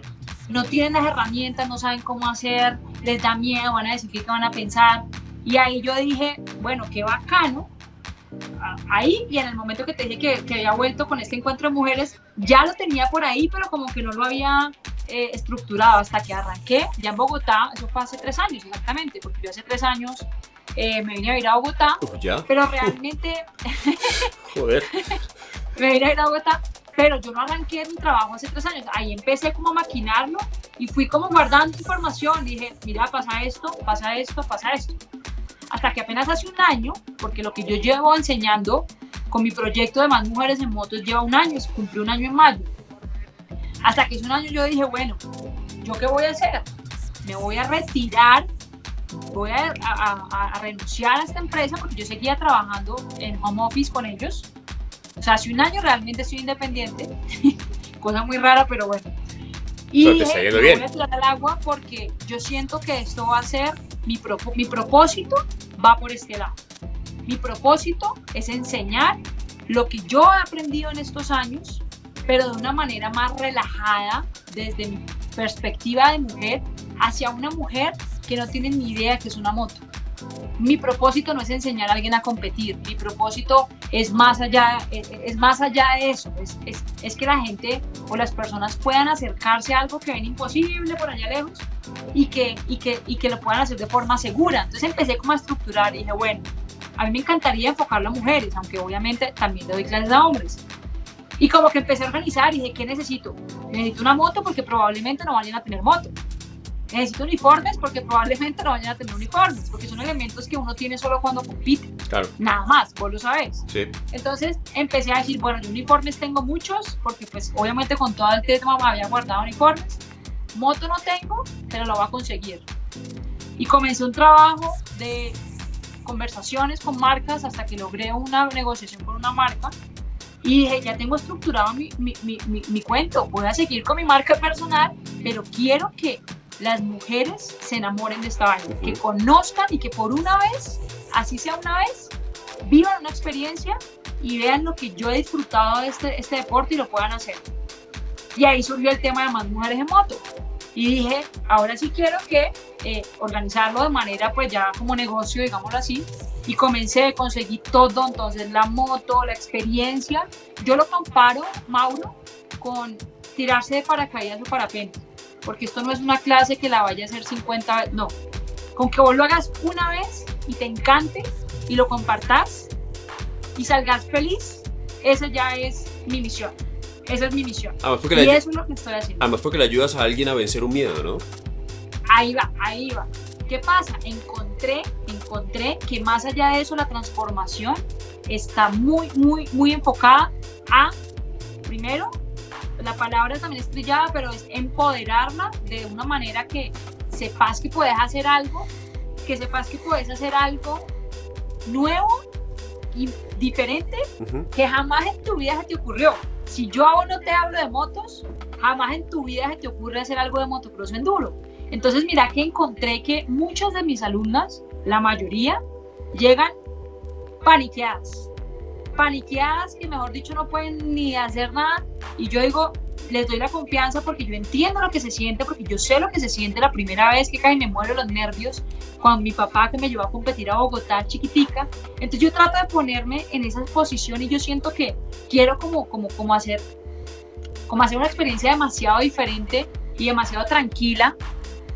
Y eh, se cortó, ¿cierto? Ya. Y, em, y ahí fue que comencé a entender bien qué había detrás de todo eso. Entonces imagínate que a mí me llegan y yo lo cuento a todo el mundo, pues me llegan mujeres de todas las edades, de 40, 50 años, divorciadas, o sea, 50 mil vainas que yo digo, todas llegan con una misión y es, muchas llegan bajas de nota, yo lo acepto. Es subirles esa energía y decir, vean, ustedes pueden hacer esto. Usted es capaz. Te hago un mundo de posibilidades porque todas, te digo, son dos horas de experiencia. A la segunda hora se quitan el casco y son otras personas y te lo pueden decir ellas tranquilamente. Entonces, para mí, yo cuando hice mis primeras clases, yo dije, eso es lo mío. O sea, bueno, te imaginas lo que yo sentí cuando hice mis primeras clases y ver que alguien no tenía ni idea de manejar una moto y manejar una moto Honda 230 centímetros cúbicos, que no es una moto fácil de manejar, no, es una moto automática, es una moto que alguien desde cero, una señora de 50 años, me diga, yo tengo ni idea de manejar moto, pero yo quiero aprender. Para mí eso fue, wow, a mí me explotó la cabeza y yo dije, eso es lo que yo quiero hacer. Además que tiene que ser muy gratificante también el hecho de, de, de, o sea, tú viviste una experiencia enorme con todo, el, todo tu recorrido del motociclismo, en donde viviste muchas sensaciones ya, eh, o sea, en o sea, en carne propia, ¿sí me entiendes? Viviste una cantidad de sensaciones y todas las cosas. Entonces viene una cantidad de personas con sus miedos, con sus temores o de pronto con sus, o sus prejuicios, ¿sí me entiendes? Ay, no, es que yo, yo, no voy a hacer este, este, este tema porque es que no, es que cómo me van a ver los demás. Y luego viven la experiencia, tú les das esas, esas bases, esas clases y luego se quitan el casco y, y, las ves con otra actitud como... Es impresionante. Oh, es impresionante. O sea, para... muchos dicen, ve, quiero comprar moto, ve, quiero comprar pero de verdad es como abrirles ese, ese mundo. Claro. Que, que, que pensaban que no, o que no existía o, o, que no era tan chévere. Mucha gente llega con cero expectativas y sale como, guau, mira, te digo que esa es la mejor, o sea, es lo más gratificante que yo puedo tener. Y por eso me dije, y no es fácil, porque no creas. No es fácil porque es un nicho, es algo pequeño. Vos sabes que en general las motos es un nicho muy pequeño y tratar de mostrarles a las mujeres que hay esto por hacer. Perdona, perdona, perdona que te, que te pause. Es un, nicho muy, es un nicho muy pequeño, pero en las mujeres. Sí, sí, sí, sí, de acuerdo. Okay. Sí, porque pues, o sea, en general, en general, o sea, es muy grande, pero en las mujeres sí tienes toda la razón, es un nicho muy pequeñito. Exacto. En las mujeres todavía es muy... Yo te, Mauro, vos sabes, uno todavía es un extraterrestre. Uno va en una moto como la tuya te lo has visto cuando hemos salido en Cali, todo el mundo voltea a mirar. Todavía somos diferentes. Y yo te digo, yo me encuentro una mujer en una moto grande que no sea una eh, scooter y yo de una la miro, yo la quiero abrazar, yo quiero saber quién es. A mí, a, mí me parece también, es que yo digo, por ejemplo, si yo, si yo, si yo veo una mujer que no va en una, en una Krypton o una, en una 70 o en una, ¿cómo es que se llama esta, la onda esta que parece una licuadora? No, no tú no puedes decirlo. La, no, no, no, la nave me encanta. No, la otra, la élite, la elite. Uf, que eso parece una lavadora con ruedas. Si uno, no ve, si uno, cuando uno ve a una mujer que va diferente, una moto así, con carácter, uno dice, es otro cuento, pero todavía llaman la atención. Y eso va a pasar por mucho tiempo. Pero, sí. Exacto, y no solo aquí, en India también pasaba, como eso me allá. Claro. En pasaba... Pero en India es peor, porque vos sabes que en India, o sea, en India va una mujer en una moto y sobre todo una Royal Enfield. Peor. Los hombres son como. ¿Qué? Exacto, sí. exacto. Entonces, por eso te digo que todavía somos diferentes. Entonces, imagínate a mí mi labor tan grande. Es una labor que tengo, o sea, una visión más bien, de mostrarles a tantas mujeres que existe esto y que lo pueden hacer. Claro. Es crearles esa necesidad, pero más allá de crear la necesidad, es que quiero por mí que todas las mujeres vivan lo que yo he vivido. De alguna manera, así sean dos horas. Esa es como la gran idea. ¿Cuál ha sido, de, de todas esas experiencias que has tenido dándole clases a, a las, a, a las bueno, muchas personas, hombres y mujeres. Hombres y mujeres. Más mujeres, digamos que, bueno, eh, no sé si más mujeres que hombres. Sí, el porcentaje es más o menos 80-20. 80% mujeres. Pero de todas esas experiencias, ¿cuál es el mejor recuerdo gratificante que hayas tenido con alguien que, que, que se bajó de esa moto y como que fue, ah, qué maravilla lo que estoy haciendo? O sea, ¿cuál fue esa gran experiencia? Listo, mira, te voy a contar. Aquí en Bogotá Tuve dos, una en Cali y otra en Bogotá, porque en Cali también estuve dos meses con el tema y la idea es obviamente hacerlo en Bogotá, Medellín y Cali. Pero en Bogotá me pasó, tengo una alumna que se llama Adi, ella tiene 45 años. ¿Mi edad? Ella, no, ella nunca... ella nunca en su vida, ella es instrumentadora quirúrgica. Bueno, porque eso, eso sí te digo, tengo de todo tipo, tengo médicas, tengo arquitectas, tengo de todo. Entonces, ella particularmente se llama Adi, cuento esta historia porque ella me la deja contar. Qué bueno. ella, eh, ella me llegó, ella me escribió por Instagram, me dijo, mira, yo quiero saber si yo, si una persona de 45 años puede tomar tu clase. Y yo le dije, Adi, súper bienvenida, súper bienvenida porque no hay limitante en la edad. Te espero tal día, tal día. Y me voy, yo ni siquiera, mejor dicho, duras penas bicicleta, le dije, fresca. Llegó a la clase y te digo que la primera clase fue muy difícil, tanto para ella como para mí, porque realmente estaba, vive en el piso. Vive en el piso.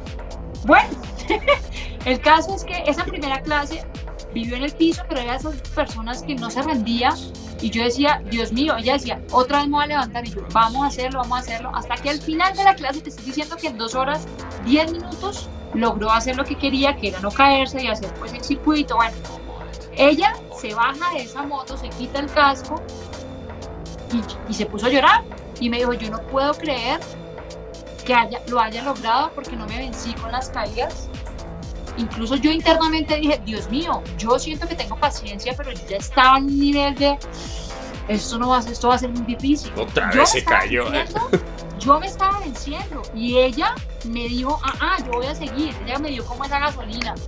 Pues que se baja de la moto y me dice, yo quiero seguir con clases contigo. Yo me quedé flop porque yo dije, pensé que era eso, es como que, uy, no, esto no es lo mío, chao, cero. Siguió clases, la segunda clase, la tercera, y una evolución súper bacana hasta que la tercera me dice, oye, yo te quiero, te quiero pedir un favor. Y yo, ¿qué pasó? Yo quiero comprar mi moto, quiero comprar un uniforme, tú me ayudas. Y yo, listo, le ayudé a conseguir la moto, le compré el uniforme, me dijo, necesito que me hagas un favor. Yo me lo quiero ganar de verdad. Yo quiero merecerme el uniforme tú me lo vas a guardar y el día que tú creas que yo esté preparada, que me lo merezca, me lo vas a entregar. En ese momento lo tengo guardado.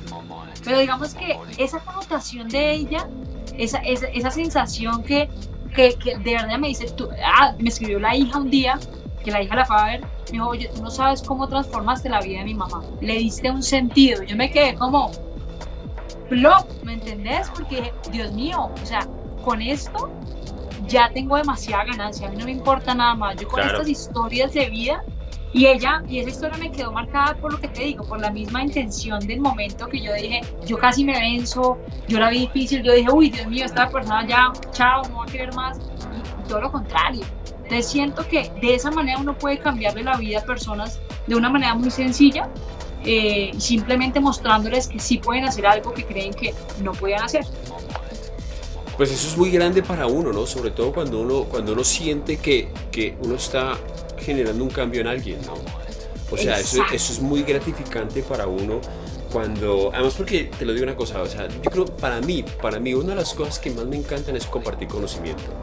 Vos viviste toda una experiencia y que ahora lo estés compartiendo con otras mujeres que están perdiendo sus, sus miedos, ¿ya? Y, rompiendo, y rompiendo, si me entiendes, esos, esos prejuicios, esas barreras de que es que no, es que eso no es lo que te decía, ¿no? Porque, porque, o sea, ¿qué estás haciendo aquí? ¿Por qué no estás por allá haciendo yo no sé qué otras cosas y fuiste y, Le, ganaste a otros chicos? Pues eso, eso, eso, es genial para uno, ¿no? Eso es demasiado gratificante y además que, o sea, no solamente gratificante como persona, eso, eso a nivel de, de armas, si me entiendes, en la vida, eso es, eso es grande para uno. Es, pura gasolina, es pura motivación. Claro. Pura motivación a seguir haciéndolo más y mejor, sin importar que la gente te diga que no va a funcionar. Hay mucha gente que estuvo cuando les conté mi idea, eso no te va a dar, quién te va, quién va a querer una clase de moto, quién va a pagar por eso. Y mira, uno tiene que ir en contra un poquito de eso y más en contra de la gente, creo yo, y a favor de la intuición. Yo siempre he creído en la intuición y yo siento que seguir tu propósito, seguir tu pasión y seguir la intuición, sí o sí vas a llegar al punto que vos quieras llegar, sea el éxito o sea lo que quieras. ¿Vos sabes cuántas cosas habría yo dejado ¿Cuántas cosas no habría hecho si yo me hubiera dejado llevar por la cantidad de personas que me dijo no y hubiera dejado de creer en lo que yo sentía y en lo que yo soñaba? Habría perdido en muchas cosas. Porque hay mucha, hay mucha gente que te dice, no, es que esto y esto y lo otro, pero si uno lo siente, si uno por dentro hay algo que siente que hay algo que lo llama, uno lo, tiene, uno, uno lo tiene que hacer. Uno lo tiene Así que hacer. sea por, por, por chulearlo. Claro, chulearlo sí. Pero, o sea, es, es- hombre, el dicho, el dicho es claro, ¿no? Uno no se arrepiente de lo que hizo, sino que uno se arrepiente de lo que no hizo. Lo que no hizo. De lo que no hizo. Lo hizo, lo, por lo menos lo hiciste, lo probaste. Bueno, no me funcionó, Si no cuajo, no cuajo, listo, pero. exacto. pero, pero lo hizo. No, Ahora, yo menos mal me arriesgué porque siento que ha sido una bendición. Te lo digo que ha sido la mejor decisión que he tomado. Retirarme de mi trabajo anterior, dedicarme a mi pasión, monetizarla de alguna manera y transmitir esa experiencia que quiero que todo el mundo viva, es la mejor decisión de vida que yo siento que he tomado. Claro, y además que eso es un gran mensaje para la gente que esté viendo esta charla, en donde mucha gente se siente con el temor, porque también lo que hablamos, ¿no? La zona de confort, ¿no? Es que, ay, no, yo prefiero estar aquí comodita, eh, con lo que he estado comodito, con lo que Ah. estoy. Y es como que si lo están viendo, es, si usted tiene una, una idea, si usted siente que necesita hacer algo, pero le da temor hacerlo, o sea, no, no tema, hágalo. Acuerdo. láncese, láncese que, que, que si, si se lo propone, le va, le va a ir bien. Si lo, no posponer tanto. claro. Mira que es otra cosa que te iba a decir de la cuarentena, que mucha gente me ha escrito y se ha disparado un montón las- el tema de los cursos porque la gente ahora sí, ahora sí quiero, ahora sí quiero, ahora sí quiero comprar moto.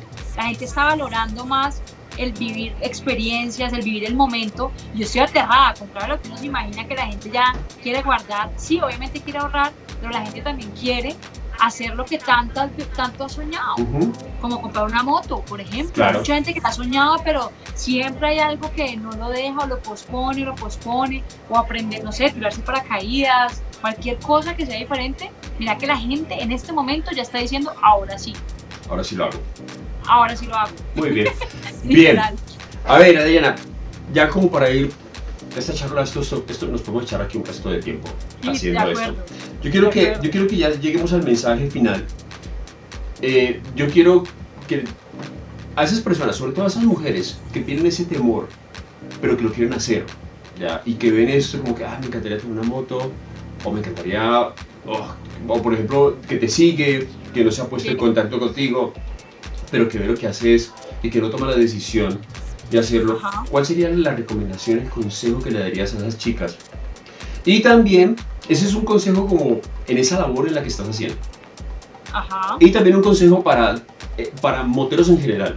Por ejemplo, eh, te lo voy a decir por qué, porque tengo un grupo de, de amigos que les hice una entrevista que, que, que están felices con las motos estas, la Royal Enfield, y andan así de trocha, de trocha, de trocha, pero, pero yo, yo siento que no están teniendo como, como, como, como cierta clase de precauciones a la hora de hacerlo. ¿Cuál sería Ajá. esa recomendación para esos chicos que quieren dedicarse como a esta aventura de terrenos tan eh, rudos?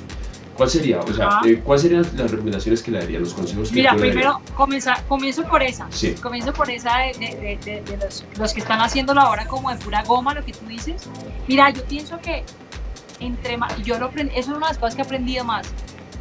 Entre más vos sepas hacer algo, más te lo vas a disfrutar. Ujú. Y eso aplica para todo, para todo. Te lo digo que es impresionante. En el tema de las motos, sobre todo las trochas, lo que vos decís, si vos aprendes a hacer cosas básicas, ni siquiera tiene que ser el supercurso, aprendes técnicas básicas, aprendes a estar más seguro, te vas a gozar eso al mil, más que lo que te estás gozando. Uno. Dos. eh, a las mujeres que están, que muchas que conozco y que me han escrito, y así el ejemplo que me estás poniendo, de mujeres que no se han, no se han decidido tomar ese pasito, de decir, lo voy a hacer, lo voy a hacer. Yo siento, y lo que hablábamos ahorita, creo que lo más importante en este momento es que no pospongas ni tus sueños, ni, ni eso que querés hacer y que, que te, que te impulsa a hacer y que querés eh, demostrarte a vos mismo, porque uno se demuestra a uno mismo si quiere hacer algo de verdad y lo puede hacer. Mira, no hay que dejarse ni de la vocecita, el, el- el intruso también interno, porque también uno tiene ese intruso interno que le dice, ay, ¿qué lo vas a hacer? Eso todo el mundo lo tiene esa vocecita, como quieras llamarle. Esa vocecita lo único que va a hacer es que dejes de vivir cosas increíbles. Y por ahí dicen, o sea, si vos tenés miedo, hacer las cosas incluso con miedo. El miedo nunca se va a ir. El problema es cuando le das protagonismo al miedo. Mira, yo el miedo, y yo siempre lo digo así, nunca en mi vida he salido en moto sin miedo. Nunca, nunca. Siempre he tenido miedo de alguna manera. Siempre he tenido miedo. Yo siempre digo, vea, miedo, montese aquí, montese de copiloto y usted va conmigo y me va a dar fuerza. Pero no hay que dejar que eso sobrepase, porque cuando el miedo sobrepasa, dejas de vivir las cosas más increíbles. Y yo siento que una de las cosas increíbles para mí es montar moto, de la manera que quieras, sea en trocha, sea en pista, en velocidad, rodar como vos en las montañas. Todo eso es una decisión. Es una decisión que es muy fácil de tomar si tenés claro que, lo querés hacer y que, y que lo vas a poder hacer. Entonces yo pienso que es un tema de actitud, de decidirlo y de eh, tener la fuerza de no dejarse de el que dirán ni de la sociedad para cambiar eso, para cambiar ese chip y salirte del molde. Está bien salirte del molde, no está mal. Si te miran en la calle, perfecto, ya, buenísimo, qué bacano.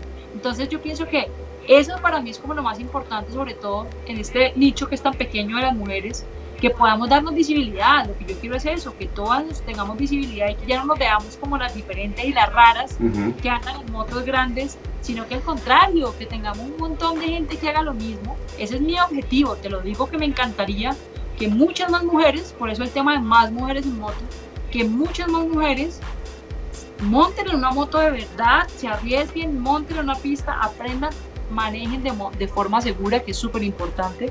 Eso sí yo lo promuevo totalmente. Y yo creo que para cuando vos haces un curso, el que sea, ni siquiera conmigo, el que sea, lo que buscas es tenerte más confianza, porque vos con esa confianza es que vas a salir mucho más seguro a la calle. Y eso es lo que nos pasa a veces, que vos salís sin esa seguridad. Es como cuando vos estudias para el examen. Claro. Vos estudias para el examen, es la misma cosa. En la medida que vos tengas herramientas, que tengas conocimiento, que inviertas en eso, porque de alguna manera tienes que invertirlo, te va a cambiar la vida. Yo digo que eso te cambia la vida en todo sentido y te cambia tu forma de ver también una montada en moto tan sencilla como acelerar y frenar. Entendés muchas cosas que van más allá de, de, eso tan sencillo de montar en moto. Para mí eso es como lo más importante. Hay que hacerlo con miedo, pero hacerlo. Lo que yo siempre digo cuando, cuando, cuando cuando uno aprende como a conducir un automóvil, una moto o algo, eh, hay que, no hay que confiarse, pero hay que tener respeto al vehículo en el que está, ¿no? También. Muchísimo, ¿no? Porque, porque eh, a veces pasa que la gente cuando, cuando, cuando sale a, a manejar eh, cualquier vehículo, el que sea, cuando le pierde la confianza al vehículo es cuando pasan las, las, las peores cosas. También. Yo siento que o sea, a mí, yo, yo, yo te he seguido, he estado siguiendo lo que haces y me parece genial con el tema cuando veo a las chicas que están saltando y ya uno como que les ve la emoción, como que, ah, qué maravilla, y siente uno que, que, que toman, que toman como, como ciertas eh, decisiones ya que rompen con los patrones que venían llevando y eso me parece genial. ¿Por qué me parece genial? Porque, porque a mí me parece que estás construyendo y estás haciendo algo muy grande por muchas otras personas. Estás aportando un resto con lo que estás haciendo. Eso me parece genial. Yo, por ejemplo, yo te digo, mi hermana quiere tener una moto y se quiere comprar y mi hermana se quiere comprar una moto y a mí yo soy de los que decía, no, es que qué susto. Pero si ella se metiera una clase si ella se metiera una clase contigo, yo estaría seguro, estaría súper tranquilo. Estaría súper estaría súper tranquilo porque porque lo has vivido, porque sabes cuáles son los riesgos y porque lo has lo has manejado a un nivel competitivo en donde es como que me voy a, par, a la par con, con, con, chicos, hay mucha presión y que le transmitas ese conocimiento, yo, por ejemplo, en el caso de mi hermana viviría tranquilo, que si pues simplemente, que si simplemente, que si simplemente cogiera la moto y, y, saliera ya a aventurarse con mucha ese Ese es el susto que mucha gente tiene, claro, es que sacar la moto, coja la moto, eso hacía la, y mucha gente lo hace, ¿no? Y ese es el problema. A mí me llegan alumnas, mira, mi novio me intentó enseñar. ¿Y cómo te enseñó? No, pues me dijo que cogía la moto y ya. Entonces, mira que eso es lo que va creando su Claro. Ahí donde hay que, ahí donde hay que apuntar. No hacer eso porque ya con eso te frustras. Claro. Y ya frustrados con la caída, dices, uy, no, es muy difícil, uy, no alcanza el piso, el equilibrio. Entonces ahí es donde lo que uno tiene que romper eso. Y lo dejas. Esa es la, misión, y, es la misión. Y lo dejas. O sea, porque te frustras, lo que vos decís. Te, caíste, pendeja. He visto que se caen literalmente en cero, que son las típicas caídas de equilibrio, y te puedes partir un pie y hasta ahí llegaste. Y esa no es la idea. No, decís, no, esto no es lo mío, no me vuelvo a montar una moto ni en broma. Eso es lo que no podemos hacer, no podemos quemar ese cartucho así, o sea, ese cartucho hay que quemarlo bien. Hay que aprovecharlo bien. Hay que aprovecharlo. Sí, eso es como la señal de bengala, así cuando, cuando eres náufrago y que tenés, que tenés una sola oportunidad para tirarlo, hay que tirarlo en el momento que es. En el momento exacto, ah, si no se perdió. Sí, si no se perdió. No, pues, Adriana, quiero agradecerte porque te hayas tomado el tiempo para, para charlar y compartir esto que haces. Muchas gracias, no a vos por el espacio, porque definitivamente, primero, te admiro un montón y vos lo ves, porque vos lo que haces lo haces con pasión y se nota desde todo el detalle que le metes a eso. Muchas gracias. Eh, y bacano porque pues es un espacio donde podemos hablar literalmente de cada uno, ya te diste cuenta que yo hablo mucho, ¿Sí? pero, pero bacano porque es un espacio donde uno puede pues contar muchas cosas, contar historias literal, compartirlas con, con, toda la gente que te ve, con la gente que nos puede ver y que, y que de alguna manera vos estés sacando algo muy positivo de todo esto, que me parece demasiado positivo, que estás sacando un espacio tuyo, a tu estilo, eh, totalmente, por decirlo así, light, pero, pero literal, eso es lo, eso es lo más bacano, es un espacio tuyo que va con, con todo lo que vos sos como persona y que puedes llegar a muchas partes, puedes llegar a donde quieras, es la ventaja de lo digital. Entonces, apostarle mucho a esto porque yo siento que lo estás haciendo de una manera tan bien hecha que sí o sí va a ser exitoso como ya es, ¿no? Entonces, ¿qué nota? ¿Qué nota? Pues ojalá y que se dé y que, y que crezca, porque, porque el, o sea, esto es, esto, es con la, esto es con la intención de compartir, de compartir muchas cosas, por ejemplo, como lo que vos haces, si me entendés, es para generar un espacio eh, que, que, mucha gente de pronto lo conoce ya porque te sigue en las redes sociales y hay muchas personas que a lo mejor no lo conocen y este espacio es precisamente para eso, es para, para, para, para que sea una ventana para muchas personas que tienen unas cosas impresionantes, fantásticas, positivas porque la idea de esto es, es, construir. la idea de esto es construir y generar contenido que sea positivo y que deje, que deje algo. Y también pues, debo decir que mi admiración es una admiración mutua porque yo también admiro la pasión que vos tenés y cada vez que veo un video que llegas y te metes un salto así, que uno dice en esa moto, uff, eso me parece, eso me parece... Delicia, qué ganas de hacer eso otra vez. yo te digo una cosa, si, si una vez se pasa, va en la moto y va en destapada y uno medio acelera y la moto le sale la cola y no es como que, ¡uh! ¡Wow! Y ya, y ya te da como...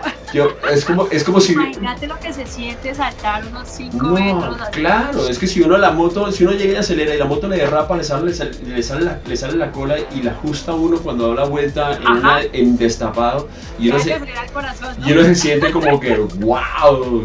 Como si hubiese saltado 100 metros por encima de 6 buses. es otro cuento. Esa sensación, yo te digo que no la cambio por nada. La sensación de volar en moto para mí es la cosa más la sensación más increíble de libertad que puede haber en el mundo. No, y, y, por eso, y, por eso te, y por eso te expreso mi más grande admiración por eso que haces, porque, porque eso me parece, o sea, hacer eso, la gente... eso solo se logra eso solo se logra empezando a los 8 años. Claro, no, claro. Yo ahorita llego, intento saltar el, el andén. Hay gente que dice, llega a la primera clase, bueno, hoy voy a saltar y yo, no, estás pero. eso falta, eso falta. O sea, gracias a vos. Las, dos veces que me he caído, diría me vergüenza, me he caído parado. Así con la moto parqueada, porque puse el pie y nota que el piso se me movió y ¡pum! me fui con la moto al suelo. Imagínate. Y son las caídas típicas, el equilibrio. el equilibrio es lo típico. Imagínate. No, pues Adriana, agradecerte eh, de nuevo por el espacio, por, por, el tiempo que te tomaste para estar aquí, para compartir todo esto. Espero que a la gente que lo haya visto, sobre todo a las mujeres que hayan visto este video, es como que eh, les dio una motivación para no sé. Chévere. Así no sea para montar en moto, así sea para muchos otros proyectos que tienen y que de pronto es como que algo las detiene. Si me tienes como que algo las detiene y como que les dé la fuerza y como que, ¿sabes qué? Pues no voy a ir a saltar en una moto, pero sí me voy a lanzar, me voy a, lanzar al, a lo que tenga que hacer, por lo que, por lo que esté pensando que, que, Exacto. Sacar tu marca, sea que vayan a hacer. De acuerdo. Eso Me, aplica para toda la vida. aplica para toda la vida. Y para todo. Y no, bueno, no son las mujeres también, los chicos también. O sea, no se sientan tampoco excluidos. Los chicos también si están así pensando, tienen, tienen, temor que, que, que, no pueden hacer algo que, o que ah, no lo hacen porque. Sobre todo por lo que dijiste ahora, ¿no? Que hay gente que llega y te echa radio, no es que ¿por qué vas a hacer eso? Si lo siente aquí, hágalo. Hágalo. Tírese, tírese y hágalo. De acuerdo, esa es la idea. Pues muchas gracias Adriana. A todos A vos. ustedes, ella fue Adriana Inestrosa. Eh, ya, ya escucharon todo lo que nos contó, es una berraca. Y, cuando, y yo que he montado en moto con ella, que hemos montado juntos moto, o sea, es impresionante. Vamos a ver cuándo volvemos. Cierto. Pronto para Cali, pronto para Cali porque también vamos a hacer cursos en Cali, ya apenas se pueda viajar, ya tengo gente separada y todo. O sea que ahí ya los que quieran también de una. Claro, no, yo, yo quiero hacer ese curso, yo quiero hacer ese curso porque quiero, una. quiero hacer- quiero hacer más cosas con la moto. No con la, no, con eso, no con la, con no con la GT, pero sí con la Himalaya. Pues Claro, con la Himalayan perfecto, la Himalayan te da perfecto. Claro, sí, porque la, la GT sí no, la GT es para... Es más, Vamos a hacerlo. Sí, la Argentina no, no va para eso. Claramente. Pues- la Himalayan pues de una. Vamos a hacerlo, vamos a hacerlo. Vamos a hacerlo. Pues bien, a todos ustedes, gracias por haber estado aquí, por haber compartido este espacio. Eh, lo de siempre. Suscribirse al canal aquí, abajito en el botón de suscribirse. Si ya lo hicieron, presionar el botoncito de la campanita para que le llegue una notificación, una notificación cada vez que haya un video nuevo. De nuevo agradecerles por el espacio, espero que tengan una buena semana y nos vemos en la próxima, así que chao.